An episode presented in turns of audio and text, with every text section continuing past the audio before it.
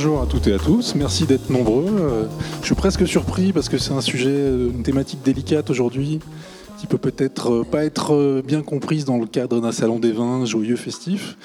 Mais c'est une thématique très importante qu'on tenait à aborder dans le cadre de ce salon parce qu'elle fait l'actualité en ce moment plus que jamais, même si c'est un problème de fond. Et on va en parler aujourd'hui. Mais d'abord, je précise que le débat est entièrement capté par Radio Vino, qu'il sera disponible dès demain à 11h sur le site Radio Vino, la web radio, et ensuite disponible en podcast à volonté.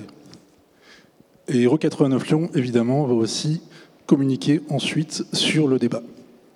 D'abord, je vous présente nos trois intervenantes, donc les trois personnes qui nous font l'amitié d'être avec nous aujourd'hui. Euh, je commencerai par Isabelle Perrault, qui est vigneronne de Beaujolais, qui va pas mal parler, je pense, aujourd'hui, parce qu'elle est au cœur d'une affaire importante. Pardon. Ensuite, euh, donc vous avez Maltriarca, qui est le premier livre d'Anaïs Lecoq. Donc là, ça ne parle pas de vin, ça parle de bière. Et elle nous vient de Reims pour en parler notamment. Et enfin, je vais évidemment écorcher ton nom, Céline Pernaud-Burlet, qui est dessinatrice et aussi autrice. Et elle a publié tout récemment In Vino Femina avec euh, sa co-autrice Alessandra Fotorino. Donc voilà, donc le sujet aujourd'hui, c'est un sujet complexe. Euh, évidemment, on ne va pas résoudre la question des violences sexistes et sexuelles dans les milieux du vin et de la bière en une heure et des poussières, mais on va essayer d'en parler et d'y voir plus clair. Donc d'abord, je voudrais donner la parole à Isabelle Perrault, qui est au cœur d'une affaire assez compliquée. Est-ce que tu peux nous résumer en quelques instants, en une minute, le cœur de l'affaire dans lequel tu te trouves, plongé depuis plusieurs semaines maintenant? Alors moi, je suis euh, attaquée pour diffamation. Euh, je suis attaquée par Sébastien Riffaut, vigneron à Sancerre, euh, pour diffamation, pour avoir relayé des postes le concernant, des postes relayant des comportements inappropriés qu'il aurait, qu'il aurait eu au Danemark et en Suède. Voilà, pour faire euh, rapide. Voilà, tu les as relayés sur le compte Instagram Paye ton pinard. Alors, je les ai relayés sur un compte sur le compte Instagram euh, Paye ton pinard. Donc, Paye ton pinard, c'est un compte qui a été euh, créé pour dénoncer les violences sexistes et sexuelles dans le monde du vin. Et donc tu as, en fait, tu as partagé une publication d'un caviste new-yorkais. Tu m'arrêtes si je dis une Alors, bêtise. Au départ, au départ, j'ai d'abord partagé un article danois publié sur le réseau social Reddit euh, qui, euh, qui, parlait de cette histoire, euh, mais où il n'était pas nommé. tout le monde savait qui c'était, enfin, de qui on parlait dans, cette, dans cet article, mais, mais il n'y avait pas de nom. Ensuite, j'ai relayé un article New York, enfin pas un article, un panneau qui avait été apposé devant une cave à New York, où là, il était nommé. Euh, ça disait euh, Sébastien Riffaut, en fait, c'est un caviste qui, euh, tous les jours, met les actualités devant sa cave. Et là, c'était marqué Sébastien Riffaut est accusé de viol, agression sexuelle et harcèlement en Europe. Les, marchands de vin retirent ses vins. Voilà. Donc moi, j'ai repartagé ça. Et j'ai ensuite repartagé la tribune de soutien qui, qui avait été faite en son honneur. Euh, donc signé par euh, des grands noms du vin nature. Euh, voilà. Donc là, j'ai repartagé une, tribune, une tribune de soutien à Sébastien Riffaut. Donc moi, je me suis permise de la repartager, comme elle était, elle était sur, publiée sur Instagram et en public. Et, et je l'ai repartagée en la commentant un petit peu à la façon Payton Pinard. Voilà, et donc pour ça. Et pour ça, voilà, je suis attaquée, je suis attaquée en diffamation donc c'est ce qu'on appelle un procès baillon. Euh, c'est euh, clairement pour euh, me faire taire et en me faisant taire, on fait taire toutes les femmes du vin, enfin en ce qui concerne les violences sexistes et sexuelles. Alors en l'occurrence, l'affaire est en cours de jugement. Rien aucun verdict n'a été rendu ça, risque de traîner encore un certain temps, voire plusieurs années, vu le. Oui, parce qu'en fait, en fait euh, il a déposé plainte devant le juge des référés. Le juge des référés, c'est le juge, euh, c'est le juge de l'urgence et de l'évidence. nous, enfin, avec mon avocat, on a voulu plaider le fait qu'il n'y avait aucune évidence sur la diffamation et on a voulu que l'affaire soit jugée au fond. Qu'elle soit jugée au fond pour qu'on puisse amener des témoins qui puissent témoigner de ce qu'elles avaient vécu du coup, et on a demandé à ce que soit euh, déclaré, à ce que le juge des référés se déclare incompétent. Euh, ce qui a été fait, donc le juge des référés s'est déclaré incompétent et l'affaire a été renvoyée au fond. Voilà, donc pour le moment, on est sur des audiences de procédure. Euh, c'est-à-dire il fait des conclusions, je réponds à ses conclusions, il répond à mes conclusions, je réponds à ses conclusions, voilà. Et prochaine audience le 6 décembre, voilà. Voilà, donc on est quand même au, cœur du processus judiciaire. Donc il y a des choses que tu ne pourras pas dire, des noms que tu ne pourras pas citer. Mais tu as été en la première, en tout cas à ma connaissance en France, à dire publiquement le nom de Sébastien Riffaut qui circulait un peu dans les coulisses quand même depuis un certain temps à partir du moment où ça a été révélé, voilà, un petit peu de façon euh, en clair-obscur. Et c'est pour ça que tu prends finalement aujourd'hui ces attaques euh, à titre personnel sur toi, alors que toi tu as fait office de lanceuse d'alerte en l'occurrence. Tu n'as rien évidemment contre l'homme Sébastien Riffaut que tu ne connais pas a priori. Et on te reproche aussi ça, de faire, d'en faire une attaque personnelle. Oui. non, non, c'est absolument pas une affaire personnelle, parce que moi, c'est quelqu'un que je connais pas du tout. Euh, ça, ça va vraiment dans la continuité de. Euh, en fait, c'est de savoir, euh, de savoir qu'est-ce qu'on fait quand on est alerté. Alors, c'est quelque chose qui était. moi, j'ai été alertée de ça, mais c'est pas moi qui ai lancé cette affaire. Cette affaire, elle a été lancée euh, il y a déjà de nombreux mois au Danemark, euh, avec euh, une grosse enquête journalistique qui avait été publiée par une journaliste, Maya Tekeli, qui avait, elle, rencontré toutes les victimes, qui avait fait un vrai article. Alors, tout était anonyme, aussi bien le nom de, l'agresseur que le nom des victimes, mais son, son, article a été publié, il était très intéressant et très bien documenté. Suite à ça, les importateurs de différents pays, et, et, aussi surtout celui du Danemark, euh, avec qui j'ai beaucoup, beaucoup discuté. Euh, et aussi, j'ai aussi beaucoup discuté avec euh, Maya Tekeli. ils ont tous retiré, les importateurs ont tous retiré les vins de Sébastien Riffaut avant même que nous, en France, en fait, on soit avertis de, de cette affaire. Quand cette affaire est arrivée, en fait, bah voilà, tout ça c'était déjà presque plié au Danemark, même si les noms, le nom enfin son nom et les noms des victimes n'avaient pas été euh, mentionnés, tout le monde savait euh, de qui il s'agissait. Et il y a eu des articles où il était nommé euh, sur des articles à New York voilà. Après, quand c'est arrivé ici. Bah, moi, voilà, on s'est trouvé avec Peyton Pinard et les filles de Peyton Pinard à se dire, bah, qu'est-ce qu'on fait? Est-ce qu'on n'en parle pas? Ou, euh, est-ce qu'on en parle euh, et, on a décidé d'en parler, enfin de relayer en tout cas. Il nous semblait que c'était que c'était euh, faire, preuve, faire preuve de prudence que de que de ne, de ne faire que de relayer et de ne pas commenter vraiment en fait. Et, a priori, quand on, enfin, bah, on, on l'a su et on le savait, mais le fait de republier, euh, on prend la responsabilité de republier et on en refait une publication à notre nom, en fait. Voilà. C'est pour ça que moi, je suis attaquée en diffamation. Mais euh, le caviste new-yorkais, par exemple, euh, lui n'est pas attaqué en diffamation et tous ceux qui ont, qui ont repartagé, parce qu'en fait, cette photo, par exemple, du caviste new-yorkais, elle a été repartagée par moi, mais par plein, plein de monde, et il n'y a que moi qui suis, qui suis attaqué. Et comment tu expliques cela? Pourquoi c'est toi euh, qui es prise pour cible, hein, en l'occurrence? Et tu es la seule à l'être, alors que tu n'es même pas à l'origine du premier poste euh, Parce que je pense que je pense que je dérange en fait euh, au niveau, ben déjà parce que je suis une lanceuse d'alerte et que et que les lanceuses d'alerte, ben enfin il y a certaines choses on n'a pas, il y, y, a certaines choses dans le monde du vin qu'on n'a pas envie de on n'a pas envie de savoir et on n'a pas envie que ça se dise et, que ça fait peur à, plein de gens en fait. Enfin, moi, je, je m'en suis très rapidement rendu compte. Euh, j'ai été très rapidement euh, contactée par des vignerons, euh, en gros pour me dire de me taire, quoi. Enfin, voilà, on m'a dit clairement, tais-toi, enfin, tu n'as pas à en parler.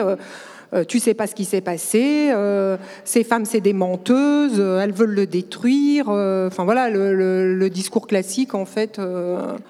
voilà. Donc tu as subi de fait des pressions? Oui. depuis le moment où tu as, euh, tu as sorti l'affaire et jusqu'à aujourd'hui, ça continue? Oui. Voilà. Oui, oui. Et tu peux nous dire un petit peu quel type de pression tu as subi? Bah, Aujourd'hui, non, je ne vais, pas, je vais pas évoquer euh, les pressions que je subis, mais euh, sinon, des, pressions, des pressions de vignerons, et puis, et puis des, des choses. Enfin, aujourd'hui, je sais que ce que je fais et ce que je dis, euh, enfin, quand on a quand on a ce genre de, de combat, euh, on sait qu'on risque gros. Moi, enfin, on a toujours l'impression, des fois, les gens disent euh, qu'on le fait pour se mettre en avant et pour faire parler de soi, alors qu'on se met en danger et personnellement, et professionnellement, et financièrement, parce que c'est quelque chose qui coûte très cher. Maintenant, aujourd'hui, ça me coûte très cher, et professionnellement, ça me coûte cher aussi, parce que j'ai plein de gens qui veulent qui veulent plus travailler avec moi parce que, ben, parce que voilà. Euh, après, je, je, me dis que s'ils veulent plus travailler avec moi, c'est qu'il y avait un problème au départ et que finalement, euh, ça me soulage qu'ils travaillent plus avec moi. Mais, euh, mais voilà, mais on se met, on se met en danger. On se met pas, enfin, on fait pas ça pour se mettre en avant. Enfin, c'est ça, c'est comme de dire en fait de dire que les femmes, quand elles dénoncent des violences comme ça, sexistes et sexuelles, c'est pour se venger. Euh, moi, je ne connais aucune femme déjà qui, euh, pour se venger ou pour se mettre en avant, euh, je connais aucune femme qui va dénoncer des violences sexuelles pour se mettre en avant. Enfin, à quel moment ça nous valorise de dire qu'on a été violé ou agressé sexuellement. Enfin, je vois vraiment pas le truc. Ça, c'est un truc de mec, franchement. Enfin, c'est un mythe. Hein. Je sais pas. Faut arrêter de penser ça. Jamais on se met en avant et jamais on se venge. Enfin, moi, Sébastien Riffaut, je suis désolée de, lui dire, mais je le connais pas, je n'en parlais jamais. C'est quelqu'un, je ne connais même pas ses vins. J'ai dû les goûter une fois lors d'un voyage au Danemark il y a, plus de dix ans. Enfin, euh, et j'étais plutôt admirative même de ces, de ces vins et de, et, de plein de vignerons qui ont signé cette tribune d'ailleurs.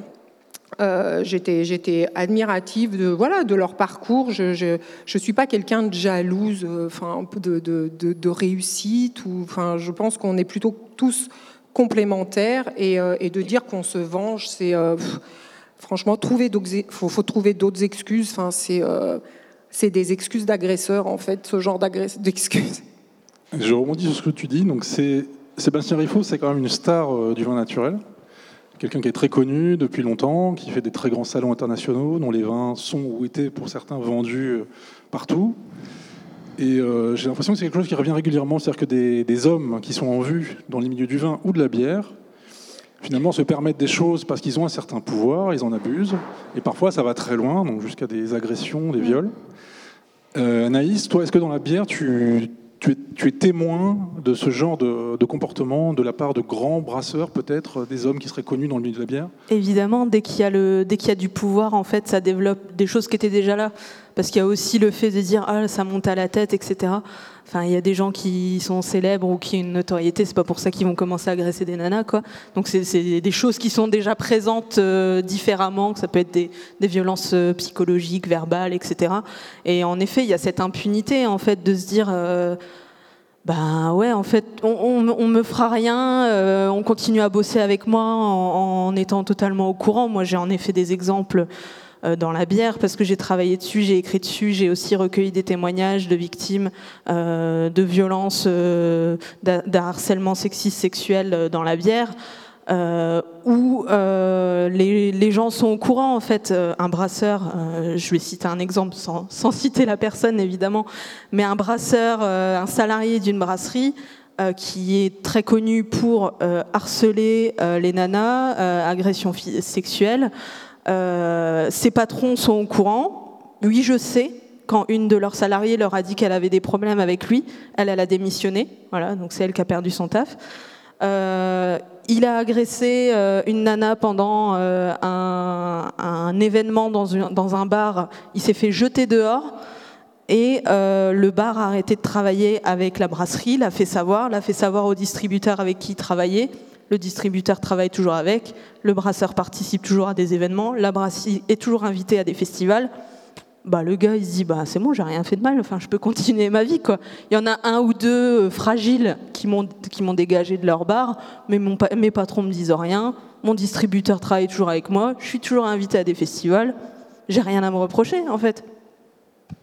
Voilà. Et donc, j'imagine que les femmes victimes de ce type de comportement par ce type d'homme euh, sont totalement désabusées et découragées d'aller plus loin dans une procédure qui est lourde.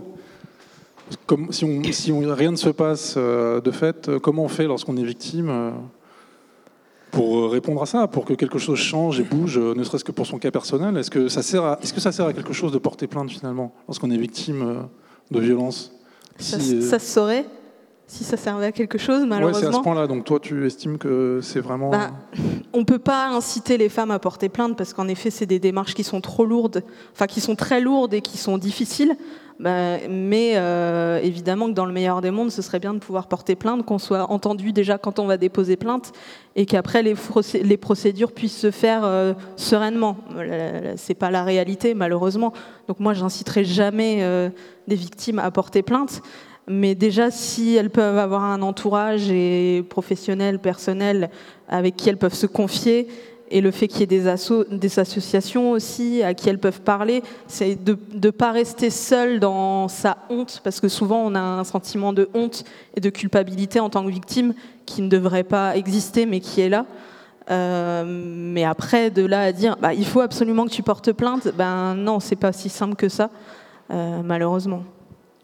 Parce que souvent on le reproche finalement. Mais pourquoi est-ce que tu portes pas plainte? Euh, Pourquoi tu dis rien? Pourquoi tu portes pas plainte? Mais quand tu portes plainte, c'est ah mais euh, tu veux lui nuire? Euh, enfin voilà, peu importe notre décision, il y aura toujours en fait, ce sera jamais la bonne pour certaines personnes. donc. Oui, et puis après il faut savoir aussi que c'est 90% des plaintes pour viol sont classées sans suite. ça veut dire que, et puis dans les 10% qui vont au bout, je crois qu'il y a 0,6% des, des, des violeurs qui sont condamnés. Euh, donc, aller déposer plainte, en fait, ça, ça rassure un peu tout le monde. En fait, quand, quand les victimes vont déposer plainte, ça rassure un peu tout le monde. Et puis quand il y a un non-lieu, on fait ben voilà quoi, il y a un non-lieu, tu vois. En fait, il y a un non-lieu, ça veut dire qu'il s'est rien passé. Sauf que ça veut pas dire ça qu'il y a un non-lieu. Il y a un non-lieu, ça veut juste dire qu'il n'y avait pas assez de preuves, même s'il y en avait assez, mais qu'il n'y avait pas assez de preuves pour pour euh, pour condamner euh, l'agresseur. Donc en fait, ça, je pense que cette histoire de déposer plainte, ça rassure un peu la société, de dire bon, elle est allée déposer plainte, ça n'a pas abouti, tu vois finalement. Sauf qu'il y a un viol toutes les 7 minutes en France. Euh, il n'y a pas, euh, c'est pas, il a pas un violeur. Enfin, je veux dire, quand il y a un viol toutes les 7 minutes en France, ça veut dire qu'il y a un violeur qui viole aussi toutes les 7 minutes en France. On a tendance à se focaliser sur les victimes, mais on se focalise pas sur euh, sur les agresseurs. Et, puis on est je pense que sincèrement, on est sociabilisé avec ça. Moi, on, est venu me trouver euh, concernant cette affaire en me disant euh, c'est pas possible. Enfin, souvent on, on le croit pas, c'est pas possible. Moi, tu sais, je le connais bien, c'est pas possible. Mais mais en fait, euh, on est sociabilisé avec des agresseurs sexuels et des violeurs tout le temps, et on les reconnaît pas. En fait, c'est ça le et c'est ça qui fait leur force, et c'est ça qui fait en fait, qu'ils agissent en toute impunité, sans qu'on les voie et sans qu'on les. Et ils savent très bien, en plus, qu'en agressant ou en violant, les femmes, elles en parleront pas, parce que parce qu'en fait, c'est ancré dans, dans, la société que de toute façon, elles le savent, qu'on ne les croira pas, qu'on va minimiser leurs paroles, qu'on va les culpabiliser. Qu'est-ce que tu faisais là? Comment t'étais habillée? Pourquoi tu lui as parlé? Pourquoi t'es resté enfin, Et du coup, elles vont pas en parler. Et en plus, souvent, moi, quand j'ai eu des vignerons qui sont venus me parler qui sont venus me parler de cette affaire et que je les ai écoutés pendant une demi-heure et je les ai regardés et je leur ai dit mais en fait euh, il y en a un je lui ai dit mais tu te rends compte en fait ça fait une demi-heure que tu me parles à aucun moment tu n'as évoqué les victimes. Alors ok il y a la présomption d'innocence ok peut-être euh, il est innocent mais et la présomption de véracité de la parole des victimes on en fait quoi? Enfin directement on les, on les invisibilise en fait. On veut pas en parler on veut pas les voir on veut qu'elles disparaissent. Et ben, les victimes, en fait, elles l'ont très bien compris et, elles, et d'elles-mêmes, ben, elles disparaissent, elles n'en parlent pas et, elles continuent. Et en plus, elles risquent gros comme, comme, comme on risque en tant que lanceuse d'alerte, c'est-à-dire qu'on voit très bien, on a ce mythe de dire, tu te rends compte, on va détruire sa, vie, sa vie professionnelle, si, euh, sauf que la plupart du temps, on le voit très bien, on l'a très bien vu dans l'affaire Sibar, hein. je veux dire, lui, il n'a pas du tout sa vie professionnelle de, détruite, mais par contre, toutes les victimes, elles ont changé soit de pays, soit de région, soit de, soit de métier. Enfin, c'est, je, précise juste, l'affaire Sibar, c'est Marc Sibar qui était, qui était caviste à Paris et qui a agressé sexuellement plusieurs de ses employés, des stagiaires. Voilà, et qui a été jugé, coupable, condamné. Et, euh, et, il a, il a rien perdu. Et en règle générale, les agresseurs, ils, ils perdent rien de, voilà, parce que parce qu'on, parce que c'est comme ça, parce que c'est comme ça. Et ça, il faut, enfin, il, à un moment donné, il va falloir que ça change, qu'on s'intéresse un peu, euh, qu'on s'intéresse un peu aux victimes, à ce qu'elles vivent, au traumatisme, euh, pourquoi elles veulent pas en parler, parce que aussi peut-être souvent elles ont grandi dans une famille où elles ont entendu un père, un frère qui parlait d'une autre affaire de viol et qui disait, enfin, qui en parlait de et où il protégeait l'agresseur. Donc elles, se disent, bah, si ça m'arrive à moi, je parlais à mon père ou à mon frère, ou à, on va jamais me croire. Et puis cette injonction aussi de, les inciter à déposer plainte. Enfin, je veux dire, on est pleine d'un, on subit des injonctions tout le temps, et ça, on a encore cette injonction-là de nous dire, va déposer plainte, il faut aller déposer plainte. Moi, on m'appelle sans arrêt. Euh, cette semaine, je me suis énervée, mais vraiment énervée. J'ai crié dans mon téléphone quand on me disait il faut que ces victimes aillent, déposer plainte, mais foutez-leur la paix. Elles veulent pas aller déposer plainte, elles ont peur. Laissez-les tranquilles. Et je comprends aujourd'hui pourquoi elles ont peur. Et elles ont des raisons d'avoir peur. Et elles ont un traumatisme en plus à gérer par rapport à ça. Et enfin, il y a un moment donné, stop quoi. Enfin, il faut qu'on soit, euh, qu'on ait un peu plus de bienveillance, euh, qu'on pense aux victimes. Moi, je veux d'abord penser aux victimes avant de, avant toute chose en fait. Alors, précisément, euh, Céline, tu as écrit, tu as dessiné, tu es la dessinatrice de Invino Femina, mais tu as aussi écrit un livre précédemment très pédagogique, un petit livre. Oui. Voilà. Tu l'as, tu l'as avec toi. Oui.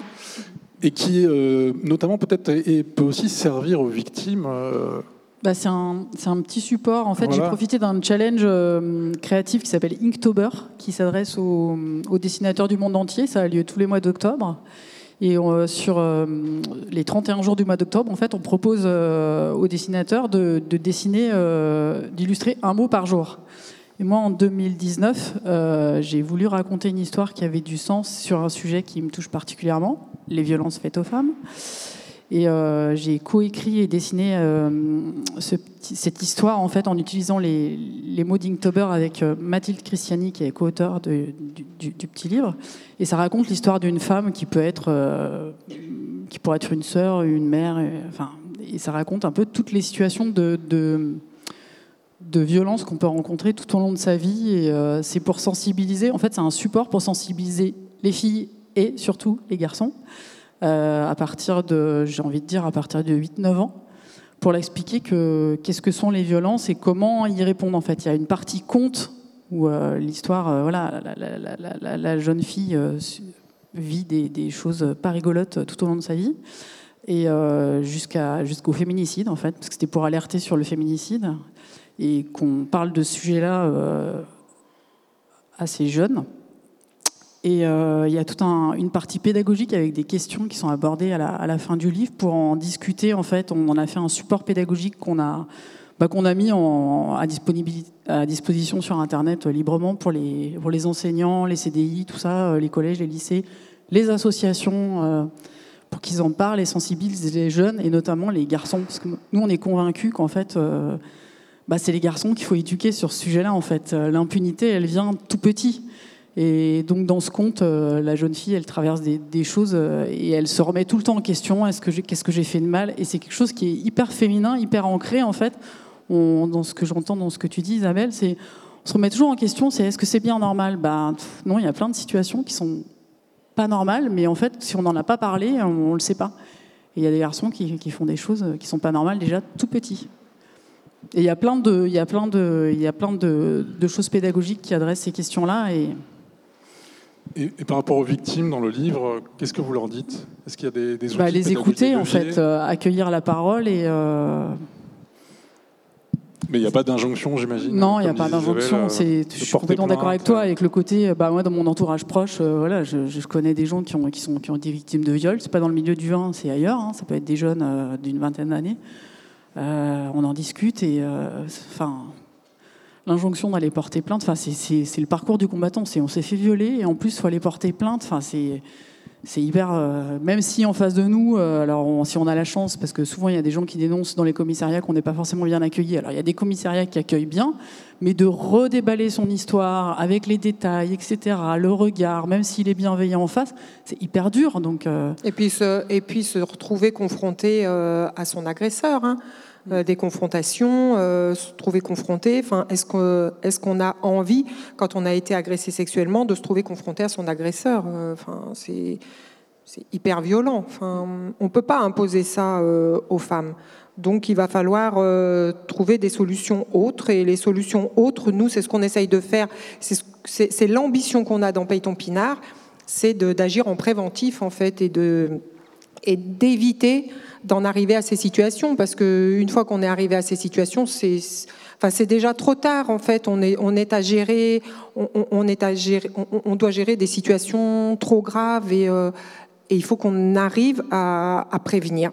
Et il faut qu'on arrive aussi à, à se dire qu'on est tous plus ou moins toujours, enfin, confronté à des situations comme ça où on peut intervenir, où on devrait intervenir et où on n'intervient pas parce qu'on n'ose pas, parce qu'on est dans, voilà, parce qu'il y a une ambiance, il y a du monde et puis si on l'ouvre, ça va être mal vu. casser l'ambiance. Ouais. Et en fait, euh, moi, il y, a, il y, a, une phrase euh, très belle de Virginie Despentes que j'adore parce qu'elle euh, me soutient beaucoup dans mon combat, du coup, et qui disait dans son, qui dit dans son dernier bouquin, Cher connard, qui dit l'espace public est un lieu de chasse tous ne chassent pas, mais tous laissent passer le chasseur.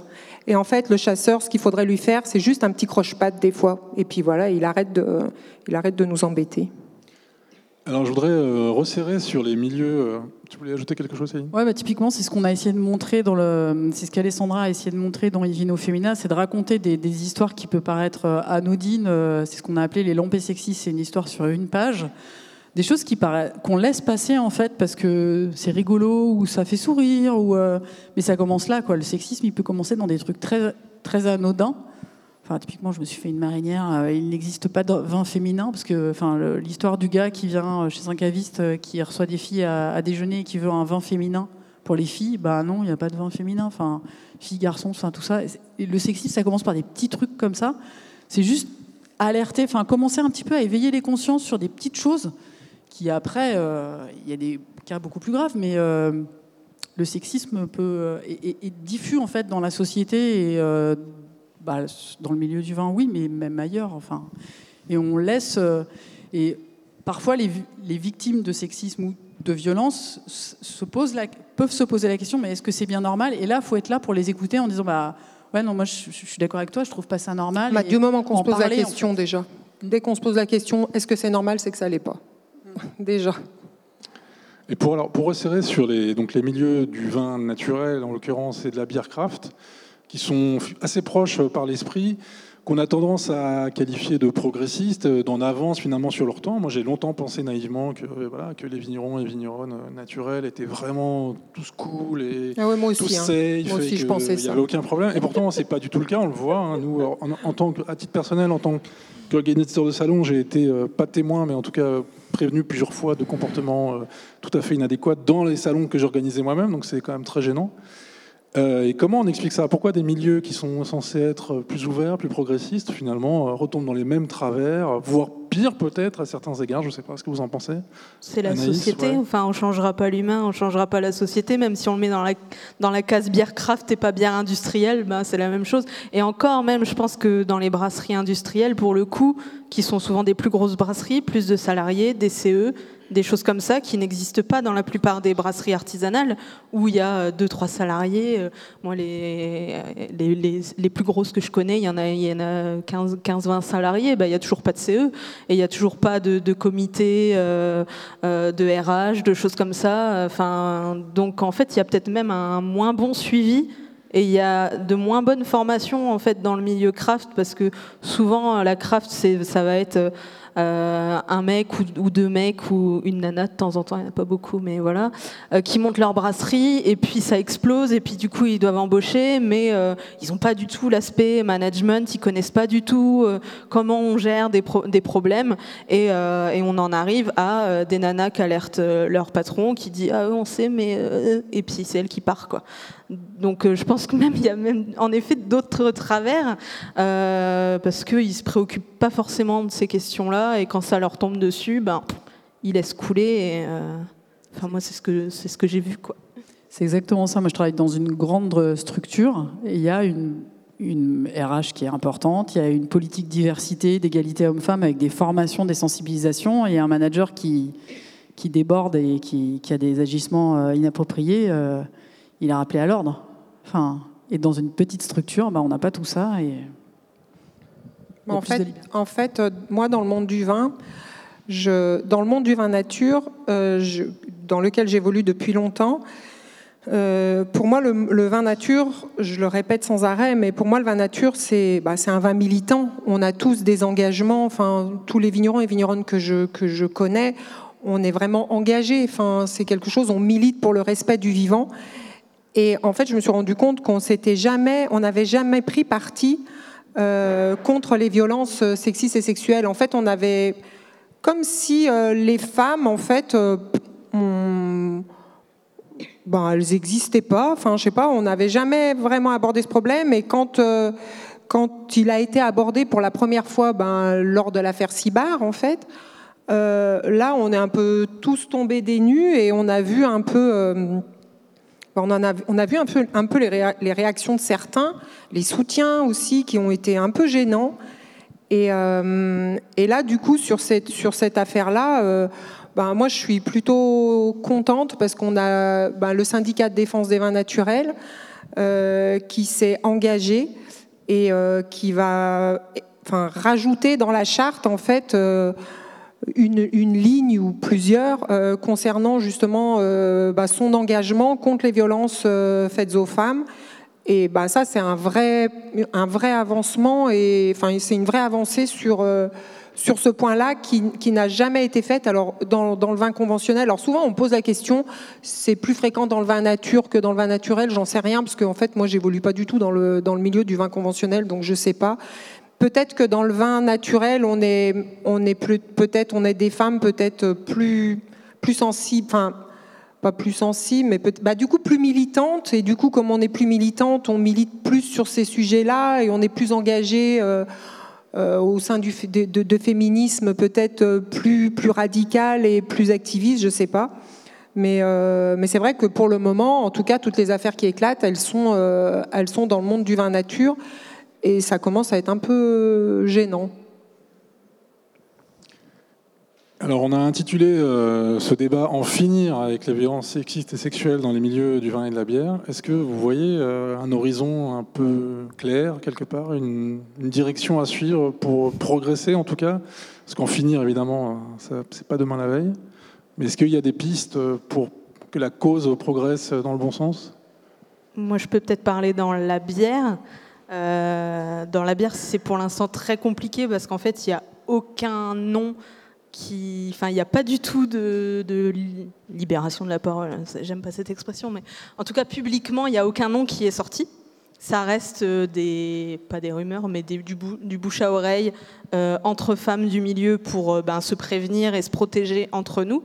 Mais il n'y a pas eu de, de vague comme il y a eu aux États-Unis, l'année dernière, il y a eu une vague de dénonciations très, très grosse, un vrai MeToo de la bière aux États-Unis, euh, qui a eu pour conséquence des démissions de, brasseurs euh, stars euh, qui ont agressé, violé des, femmes dans la bière. Euh, mais chez nous, c'est très très frileux. Donc, en fait, moi, pour moi, il faudrait déjà que ça, que ça pète et qu'on puisse déjà donner des noms et qu'on dise, ben voilà, parce qu'on n'arrête pas de dire qu'il y a des problèmes et à chaque fois ils nous disent, oui, bah nous, on n'a jamais rien entendu. Les, les mecs, j'entends, on n'a jamais rien entendu. Dans ce cas-là, faut nous donner des noms, bah, comme si c'était aussi simple que ça. On le voit avec l'affaire d'Isabelle, euh, euh, de donner un nom. Euh, mais il faudrait pour moi déjà que ça passe par ça. Euh, mais c'est encore hyper compliqué parce que les, violences sexuelles euh, dans la bière et ailleurs sont perçues comme, comme de l'ordre du privé. En fait, ça nous regarde pas. C'est entre eux. Ils se sont, voilà, c'est à, eux de voir entre eux. Ils sont peut-être mal compris, etc. donc on veut pas en parler. On veut pas s'engager. Ils sont très frileux à s'engager aussi. Quand il y a eu l'affaire aux États-Unis, on a été nombreuses sommelière, brasseuse, journaliste, à repartager ce qui se passait. Et euh, moi, j'ai eu un brasseur qui me dit, bah, j'ai repartagé le truc euh, en story, et j'ai des collègues brasseurs qui m'ont dit, qu'est-ce que tu fais? Pourquoi tu parles de ça? Alors que c'était même pas chez nous, quoi. Mais en gros, c'est, faut, faut pas parler de ça, quoi. Faut pas s'engager, faut pas montrer un, engagement là-dessus ils sont hyper frileux et à chaque fois moi je leur dis mais enfin c'est d'une stupidité parce que euh, tu fais de la bière artisanale, tu, es militant en fait, tu revendiques le fait de ne pas être un industriel, tu revendiques parfois le fait de faire du bio, du local, mais pourquoi les droits des femmes, les droits humains, euh, c'est la même chose, c'est un engagement en fait, c'est militant aussi de faire de la bière artisanale et pas euh, d'être chez donc ils ont déjà en fait un positionnement militant, mais dès qu'on parle des droits des femmes, il n'y a plus personne, et encore des femmes, et des LGBT, et euh, des personnes racisées. Mais alors là, ça n'existe pas du tout, le racisme, euh, l'homophobie dans la bière. Hein. Déjà, on a du mal à leur faire comprendre qu'il y a du sexisme, alors le reste, n'en parlons même pas. Et dans le vin, alors, qu'est-ce qu'on fait? Euh, bah, Dans le vin, déjà, bon, on a on, a, monté cette association, donc euh, Pinard, euh, dont je suis la présidente, et euh, donc avec Olivia Mann, Aurélie de Goulle et Elodie Louchez. Donc pour le moment, on est toutes les quatre. On a une cinquantaine une cinquantaine d'adhérents. Vous pouvez adhérer d'ailleurs à l'association voilà, pour nous soutenir. Et nous, on veut, concrètement, on veut mettre en place euh, des choses euh, ben, pour la prévention. Donc, on a mis, euh, on a fait, pour le moment, notre première action, c'est on a fait imprimer des affiches que vous pouvez trouver d'ailleurs sur mon stand. voilà, pour afficher et dans les salons, dans les lieux de dégustation. c'est des affiches de, bah, pour prévenir et puis aussi pour dire un petit peu, on est là, en fait, euh, on est là, on te voit, on te surveille, voilà déjà.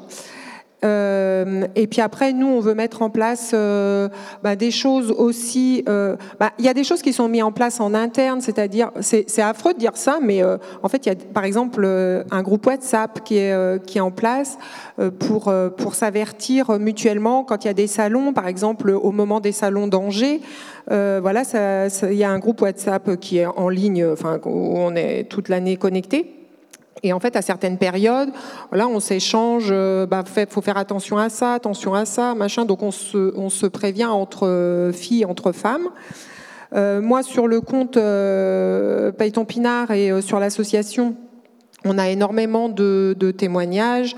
Moi, j'ai, euh, ben, oui, j'ai énormément de, de, femmes qui viennent euh, vers euh, moi, vers nous, pour nous confier des, bah, des affaires d'agression sexuelle. Alors, on a des noms hein, qui, ne sont pas divulgués parce qu'elles souhaitent que ça soit, que ça reste, que ça reste secret. Elles demandent, elles demandent juste à ce qu'elles soient prévenues s'il y a d'autres victimes du même agresseur pour qu'elles puissent agir ensemble. Voilà. Après, euh, ce qu'il faut qu'ils sachent, c'est que en fait, on, les a les noms, on les a pas tous, hein, parce qu'évidemment, on en apprend euh, tout le temps, mais on a plein de noms déjà, et, euh, les femmes, elles le font pas pour pour se mettre en avant ou pour ou pour autre chose ou pour se venger ou quoi, parce qu'elles en parlent même pas, elles en parlent juste à une personne ou deux personnes comme ça pour dire bah voilà moi il m'est arrivé ça je sais pas quoi faire et si j'en parle je vais tout perdre je, commence juste à travailler dans le monde du vin c'est horrible mais qu'est-ce que je vais faire? Si j'en parle tout est foutu pour moi personne me croira en plus c'est quelqu'un d'hyper connu et, euh, personne me croira il sera soutenu et voilà et elles ont pas tort. Et en plus je peux pas leur dire non c'est pas vrai euh, tu peux y aller tu auras du soutien et tout c'est pas vrai euh, ça se passe pas comme ça en fait. Donc voilà euh, et, on va mettre en place des choses. Alors après, on va mettre aussi en place des, des soutiens psychologiques, des soutiens juridiques, euh, pour que les femmes puissent euh, bah, déjà trouver ah, déjà, elles savent qu'elles ont une écoute, qu'on les écoute et qu'on va, et qu'on va, et qu'on va les croire. Parce que moi, je ne remets jamais en cause la parole des femmes. Euh, et puis après, euh, ben, selon, euh, moi j'ai accompagné, ça m'est arrivé d'accompagner des femmes, ben, voilà, Éric Morin, qui, qui, qui est avocat, enfin, m'a donné son accord pour donner un premier conseil.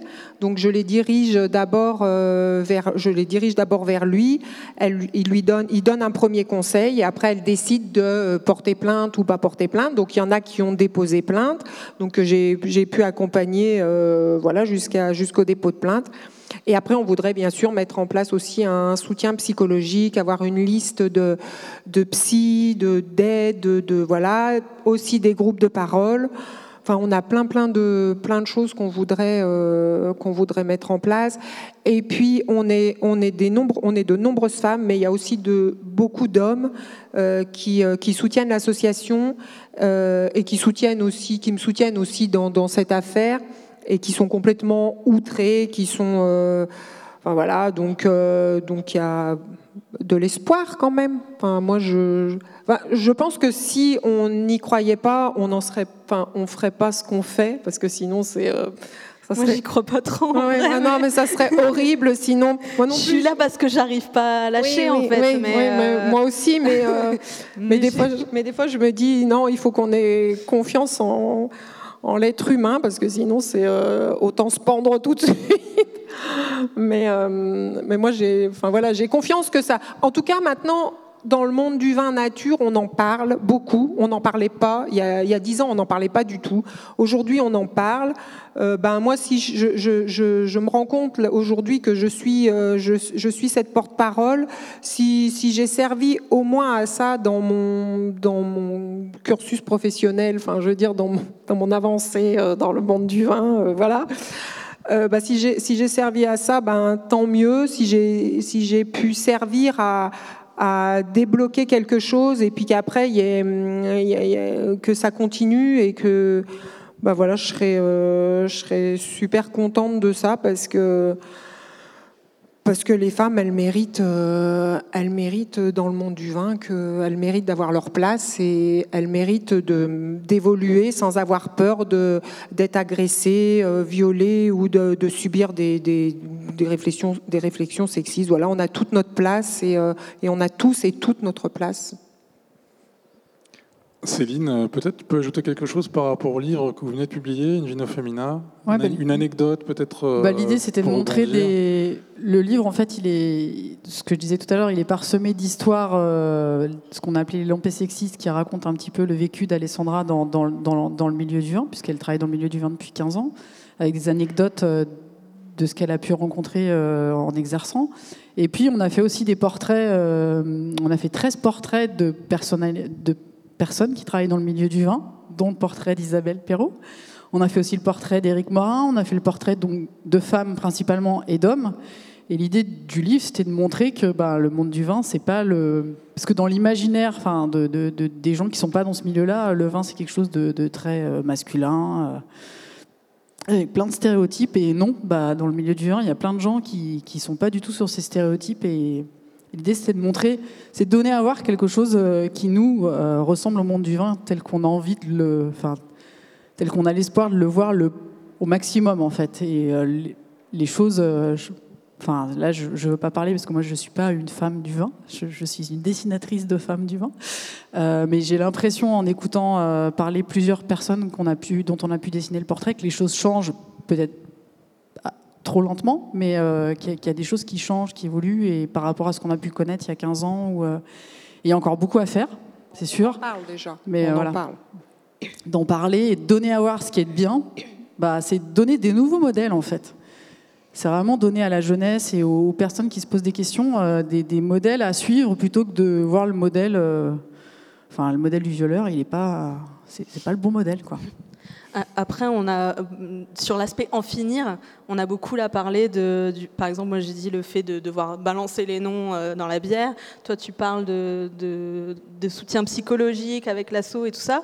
Euh, on parle de choses, encore une fois, bénévoles, qui sont faites par les femmes euh, à un coût mental assez puissant. Euh, dans la bière, par exemple, je parlais du, fait que les petites brasseries artisanales n'ont pas de RH, n'ont pas de, choses comme ça. C'est aussi le travail des institutions de faire quelque chose, c'est-à-dire dans la bière, les syndicats. On a deux gros syndicats en France, Brasseurs de France et le SNBI, syndicat national des brasseries indépendantes. Euh, qui concrètement ne font rien en fait. Euh, enfin, le, SNBI, moi je pense que je dois être liste noire, ils me répondent plus. Je pense quand ils voient mon numéro, ils jettent le téléphone, je sais pas, mais, euh, mais ils, ont, ils ont quand même fait un livret sur le harcèlement au travail qu'ils ont donné à leurs membres. Ils ont 750 membres, donc 750 brasseries. que je me suis procuré sous le manteau grâce à un de leurs membres qui me l'a donné parce qu'ils ont refusé de me, le donner et, où dedans on lit des choses comme euh, il, faut, il faut en parler à vos supérieurs si vous vous faites harceler, agresser et tout ça. Euh, sinon, euh, votre agresseur, ça va, va recommencer. Donc en fait, on est en train de rejeter la faute sur la victime. Si tu parles pas, il, va se faire de mauvaises idées et il va croire que c'est autoroute, il peut recommencer quoi. donc quand je lis des choses comme ça dans un document officiel d'un syndicat qui est donné à 750 brasseries, ok quoi. Donc en gros, si euh, ça arrive à une de leurs salariés et qu'elle le dit pas tout de suite, c'est ah ben il fallait nous le dire, hein, c'est écrit là dans le. Alors que ça va complètement à l'encontre des recommandations euh, sur les violences sexistes et sexuelles dans le monde du travail. D'ailleurs, il y a pour le coup un très beau un très bon document sur le sujet sur le, site du ministère du Travail. Ils auraient mieux fait de télécharger le PDF et de l'envoyer parce que là c'est catastrophique. Euh, donc j'ai essayé de savoir euh, comment ils avaient fait ça. Enfin, je sais, c'est le responsable de la commission éthique qui l'a fait, qui est un homme, euh, qui l'a fait tout seul comme un grand et, qui sans, sans l'aide de qui que ce soit, sans l'aide d'associations. donc évidemment, on ne m'a pas répondu quand j'ai posé la question, mais moi, j'hallucine quand je vois ça c'est leur job en fait de, de, prendre en compte ces questions, de donner euh, euh, des, de la documentation aux brasseries, de la formation aussi. Ils font plein de formations, ils peuvent faire des formations sur le harcèlement. Il y a plein de, de sociétés, d'associations qui proposent des, séminaires, des petites formations, euh, même à distance sur le sujet, des, gens qui s'y connaissent. Et ça, pour eux, c'est pas à l'ordre du jour, quoi. donc c'est aussi leur job de faire quelque chose sur le sujet. Oui, donc euh, c'est pas gagné. Est-ce que on a, évidemment débordé le temps, mais il y a peut-être quelques questions. Oui. Merci beaucoup. Euh, juste une question, parce que je, lis pas mal la presse concernant le vin, nature ou autre, et je m'aperçois qu'il y a de plus en plus de femmes œnologues, de plus en plus de femmes cavistes, de, plus en plus de femmes vigneronnes. Alors, la question c'est ça, quelle, quelle, est leur réaction à elles par rapport à ce qui se passe? Est-ce qu'elles font corps avec la profession euh, qui est qui est généralement extrêmement masculine, évidemment, mais est-ce qu'elles font corps ou est-ce qu'elles dénoncent aussi? Est-ce qu'elles soutiennent un mouvement pour euh, dénoncer ces violences sexuelles ah oui, oui, Ou est-ce qu'elles restent dans la profession en faisant corps avec l'ensemble de la profession? Ça dépend. Ça dépend. Euh, c'est toujours très compliqué. En fait, euh, on le voit. on le voit. Si, si, les femmes sont, sont, sont employées et qu'elles ont peur pour leur travail ou euh, enfin voilà c'est toujours très compliqué de se mettre à dos un patron qui va lui s'exprimer euh, d'une autre façon sur le sujet. Euh, moi j'ai quand même l'impression enfin je le vois par rapport à tous les témoignages que j'ai c'est que en tout cas les femmes aujourd'hui elles laissent de moins en moins passer les choses. Enfin, quand elles sont euh, victimes de, sexisme ou de, ou de, choses plus graves, euh, elles, savent qu'elles elles savent qu'elles peuvent en parler déjà. Alors peut-être pas à leur, euh, à leur patron, mais elles savent qu'elles peuvent en parler. Après, après c'est voilà, ça, ça, dépend, ça dépend tellement de l'environnement. Enfin, quand on est quand on est vigneronne à son, à son compte toute seule, enfin je veux dire on a, euh, enfin voilà, mais quand on est, euh, quand on est vigneronne avec son mari, euh, parce qu'on est vigneronne quand même, mais que mais qu'il y a que le qu'on parle que de que du mari ou que c'est que le mari qui est mis en avant ou que qu'il n'y a même pas le nom de la femme sur l'étiquette. Enfin maintenant ça commence un peu à changer, mais jusqu'à présent il n'y avait même pas le nom des femmes sur les étiquettes. Euh, là, là, voilà, les femmes, elles ont une, un positionnement, enfin, qui n'est pas le même qu'une femme qui va être vigneronne à son compte ou les cavistes, c'est pareil. Moi, je, je, connais des cavistes qui sont qui ont qui ont leur cave, qui ont leur propre cave.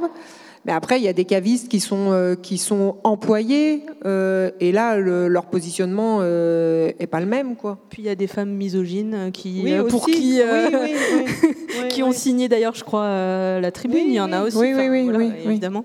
Après, moi, j'ai l'impression qu'il y a quand même une communauté. Enfin, vous êtes regroupés quand même oui, en, oui, communauté et la parole se libère. Enfin, si la question, euh, enfin, c'est ce que tu disais, Anaïs, tout à l'heure, il, y, a des communautés de femmes. Ça sort pas sur la place publique, mais les femmes se parlent entre elles pour se protéger. Les femmes et les hommes qui sont bien câblés, hein, parce que c'est les déviants, c'est les violeurs. C'est pas voilà. Donc il y a des hommes qui sont bien câblés, qui ne violent pas, hein, voilà. Et euh, les gens qui sont bien câblés se parlent entre eux et, dénoncent entre eux dans leur milieu euh, ce qui se passe, comme ça, euh, pour qu'il n'y ait pas des nouvelles agressions. Enfin, et c'est un moyen de se protéger puisque le système, pour l'instant, est plus long à bouger. Enfin, c'est une question de temps long, quoi. une autre question, peut-être? petite question, moi je je suis aussi militant sur d'autres sujets et euh, j'ai l'impression qu'on est toujours euh, tous convaincus dans nos réseaux proches, c'est très facile. Euh, si on prend ton cas, Isabelle, par exemple, il n'y a pas eu un article dans la RVF, il n'y a pas eu un article dans les grands médias mainstream classiques du vin. Et comment on peut justement pénétrer ces, ces informations-là? Parce que euh, les gens qui lisent, euh, qui vont chercher l'information qu'ils ont envie d'avoir, on la trouve et on, peut être informé de ce qui se passe. C'est plutôt comment communiquer auprès d'un public encore plus large et justement ben, avoir euh, un dossier dans la RVF sur voilà, ou dans le Figaro, de voilà, il se passe ça dans le monde du vin. Bah, dans la RVF, une journaliste a essayé. Elle a eu des, il y a eu des pressions elle a, essayé de, parler de cette affaire. Il y a eu des pressions euh, de vignerons euh, qui ont appelé la RVF pour euh, dire qu'elle arrête d'enquêter sur cette affaire, qu'elle n'en parle pas. Voilà, déjà, la RVF s'est réglée. après, les autres, les autres médias, je ne sais pas pourquoi ça ne les intéresse pas. En fait, je ne sais pas. Ça intéresse des journalistes comme moi, mais il faut que ça intéresse des rédactions qui, qui, acceptent de publier ces articles malheureusement. Et c'est là que c'est parfois compliqué. Après, moi, on m'a, souvent dit, bah, là, là, actuellement, je sais qu'il y a des, y a des enquêtes en cours, euh, en tout cas en ce qui concerne cette affaire. Il y a des enquêtes en cours auprès de, enfin, c'est des, des, gros médias qui sont, qui sont en train d'enquêter. Et puis, euh, et puis, il y a aussi euh, des choses en cours à l'étranger donc, euh, donc je pense que ça va, ça va sortir. Euh, après, peut-être qu'au début, les gens étaient un peu, les journalistes étaient un peu frileux sur le sujet, en se disant euh, est-ce que c'est vrai, est-ce que c'est pas vrai. Enfin, enfin, je sais pas. Ils publient plein d'autres choses. Oui, oui, oui, c'est pour ça. Oui, non, mais après, moi, j'ai pas compris. En fait, en fait, j'ai été contactée par personne pendant toute la première partie de, de, de la procédure, et à un moment donné où je ne voulais plus en parler. Là, ils sont tous raboulés euh, en me téléphonant. on voudrait parler. Et moi, je voulais plus. Euh, je voulais à ce moment-là pas en parler parce que c'était euh, stratégiquement pas. Enfin voilà, je voulais pas en parler. Puis aussi parce que j'en avais un peu assez. Et, et après, bon, bah, à eux de faire le, le boulot. Enfin, je veux dire, au Danemark, Maya Tekeli, elle a fait une super enquête. Elle y est arrivée. Elle a contacté toutes les toutes les victimes. Aujourd'hui, euh, moi, on m'appelle en me disant euh, oui, euh, vous, pouvez me mettre en contact avec les victimes. Bah non, en fait, tu fais ton boulot. Enfin, Maya l'a fait très bien. Je me demande pourquoi les autres n'y arriveraient pas. Alors après, on me dit un manque de moyens ou je ne sais pas. Enfin, bref, je ne sais pas. Ça, ça, sortira. En tout cas, moi, de toute façon, c'est sûr que on est toujours. C'est toujours très délicat de parler d'une affaire quand elle est en cours d'instruction. Euh, parce qu'en fait, euh, ben, tout ce que je dis, tout ce que j'écris euh, peut se retourner contre moi. Je le sais aujourd'hui que je suis épiée tout ce que j'écris, tout, est, tout est capturé en écran, c'est merveilleux. Et, mais mais j'en parlerai, j'en parlerai plus tard. j'en parlerai plus tard et j'aurai des choses à raconter, c'est sûr. Alors on est très en retard, il y a peut-être une dernière question Non Bon, alors je vous remercie beaucoup. Évidemment, on, est loin d'avoir fait le tour euh, du sujet, mais c'était très éclairant. Euh, je précise aussi que parmi nos trois intervenantes, eh bien, vous avez une vigneronne, Isabelle Perrault, que vous pouvez retrouver à son stand. Il y aura aussi les affiches de Payton Pinard. Vous pouvez adhérer à son association, elle vous donnera toutes les infos utiles. Et juste à côté, vous avez la librairie où vous pouvez retrouver Anaïs Lecoq et son livre Maltriarcat, et Céline avec Invino Féminin, qu'elle dédicace encore pendant quelques heures aujourd'hui. Donc profitez-en, elles seront là demain, mais peut-être pas vous, donc c'est le moment d'aller les voir. Elles sont toutes les trois pas très loin les unes des autres, donc vous pouvez vous faire la, petite brochette, euh, un verre à la main, un livre dans l'autre. Voilà. Merci encore à toutes les trois, euh, c'était vraiment très éclairant. Et merci à vous d'avoir assisté pendant cette heure, presque une heure et demie, enfin une heure et quart, à ce débat délicat, complexe. Et voilà, j'espère qu'on a tous et toutes appris des choses et compris des choses surtout. Et à suivre, quoi. Merci beaucoup. Merci.